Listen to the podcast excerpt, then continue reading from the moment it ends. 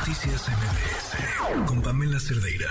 Le agradezco muchísimo a Marcela Nochebuena, ella es periodista de Animal Político y ha estado haciendo un seguimiento importantísimo y súper serio a una serie de casos relacionados con un médico en específico, un ginecólogo que tiene historias de terror. Marcela, ¿cómo estás? Muy buenas noches. Hola, buenas noches, Pamela, ¿cómo estás? Bien, bien, gracias. Cuéntame qué has encontrado en esta investigación que has hecho. Y pues en principio quiero decirte que este caso lo estamos documentando en un contexto que detallamos ampliamente en una primera entrega, en el que en México los médicos que violentan o llevan a cabo malas prácticas, eh, pues pueden contar con una certeza, que es que no van a enfrentar sanciones más allá de alguna indemnización y que podrán continuar con su práctica profesional. Y bueno, justo este caso y este panorama lo llegamos a documentar a partir de que conocimos eh, una denuncia civil que se promovió en contra del ginecobstetra Jesús Luján por el fallecimiento de una bebé tras un parto que se complicó por el suministro de un medicamento contraindicado. Es muy importante decirte que esta denuncia fue ganada en las dos primeras instancias. En la última, lamentablemente, la Suprema Corte le dio la razón al médico eh, únicamente desestimando la validez de una receta que realmente se había generado en su consulta. Y por eso hoy este caso está en una instancia internacional. Eh, posteriormente descubrimos el caso de Marina, en este caso estoy cambiando el nombre por para guardar anonimato. Ella estuvo muy cerca de morir después del parto eh, por la detección tardía del síndrome de HELP también aquí es importantísimo subrayar que ella ganó esa denuncia, pero únicamente resultó en una compensación económica. Y Jesús Luján continuó ejerciendo. Y bueno, durante varios meses fuimos encontrando más casos, muchos de los cuales no se denunciaron legalmente por las razones que ya te mencioné, pero eh, hasta el momento con los que publicamos esta semana, que son de los que tuvimos conocimiento a partir de una primera publicación, suman ya 31 relacionados con el mismo médico. Wow, ¿y la eh, sí? Sí, y bueno, decirte que los principales señalamientos son el suministro de medicamentos sin consentimiento. Esto además nos lo confirmó uno de sus ex colegas. Las intervenciones quirúrgicas innecesarias, las complicaciones severas en procesos sencillos, la retención de expedientes y las afectaciones severas para recién nacidos. En ese caso estamos hablando de al menos cuatro fallecimientos. Eh, quiero contarte que uno de ellos lo relató en sus propias palabras la especialista Teresa Lartigue. Es un texto que pueden encontrar en Animal Político, en el plumaje, donde ella recuerda la muerte de su nieto a los seis días de nacido tras forzar una expulsión en lugar de optar por una cesárea. Otro que publicamos hoy es el caso de Andrea.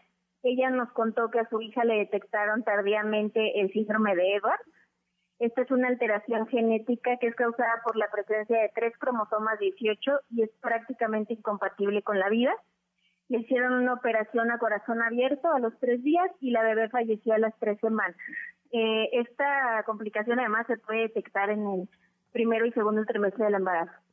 Otras, por fortuna, eh, son sobrevivientes de violencias más sutiles, pero que se normalizan o no se nombran, o de la inducción del parto sin consentimiento, como ya te decía, cuando estamos hablando de un médico es recomendado por su impulso al parto humanizado, precisamente.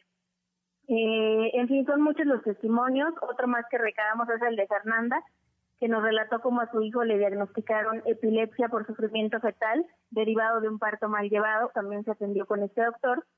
Y bueno, eh, además de decirte en este gran panorama que ya te comentaba, que las denuncias civiles o demandas penales son procesos que tardan más de 10 años contra médicos que con frecuencia se revictimiza a las personas y que colocan en desventaja a las mujeres. Claro.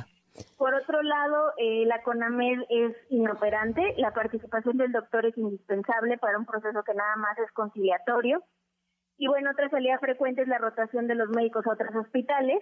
Y encima de todo esto, los órganos colegiados como el Consejo Mexicano de Ginecología, que nos lo dijo tal cual, ni siquiera reconocen la existencia de la violencia obstétrica, que mm. es de lo que estamos hablando en estos casos.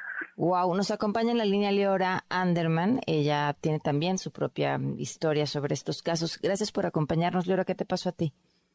Al contrario, gracias a ustedes por, por el foro, gracias a ti, Pamela. Y la verdad es que justo uno, bueno, en mi caso fue uno de los muchos que ya hay de eh, medicamentos suministrados sin mi consentimiento, me, indujo el parto sin yo saber, con un de, entre comillas, manzanilla, que tenía misoprostol y eso llevó a, contracciones repentinas, muy severas, muy intensas, que obviamente no, el parto no progresó porque al, al poner misoprostol se vuelve justo, no es nada efectivo y es mucho, muy, muy doloroso. También se me hizo un tacto sumamente doloroso, eh, que además movió al bebé. Y bueno, al final, después de 14 horas, en donde además Luján estuvo ausente, este médico, eh, terminé en una cesárea de emergencia y con un trauma muy profundo que llevo sanando por tres años con terapia psicológica y, y demás, ¿no? ¿Cómo supiste después, Liora, que, te, que ese té de manzanilla tenía el medicamento? Pues yo sabía que algo había estado mal, no entendía qué, y un año después eh, encontré a una de sus ex colegas y justo me comentó que es común esta práctica en su consultorio y justo la hace todos los miércoles. ¿Realmente en qué va? Yo la verdad decidí no demandar justo por lo que lo que comenta Marcela. Sí, claro, no que no hay camino. Nada, y preferí alzar la voz. Increíble. Pues, eh, Marcela, que, eh, es importante que si hay más mujeres que seguramente habrá que están escuchando esta historia, como las que las han leído a través de Animal Político, puedan ponerse en contacto. ¿Cómo te encuentran?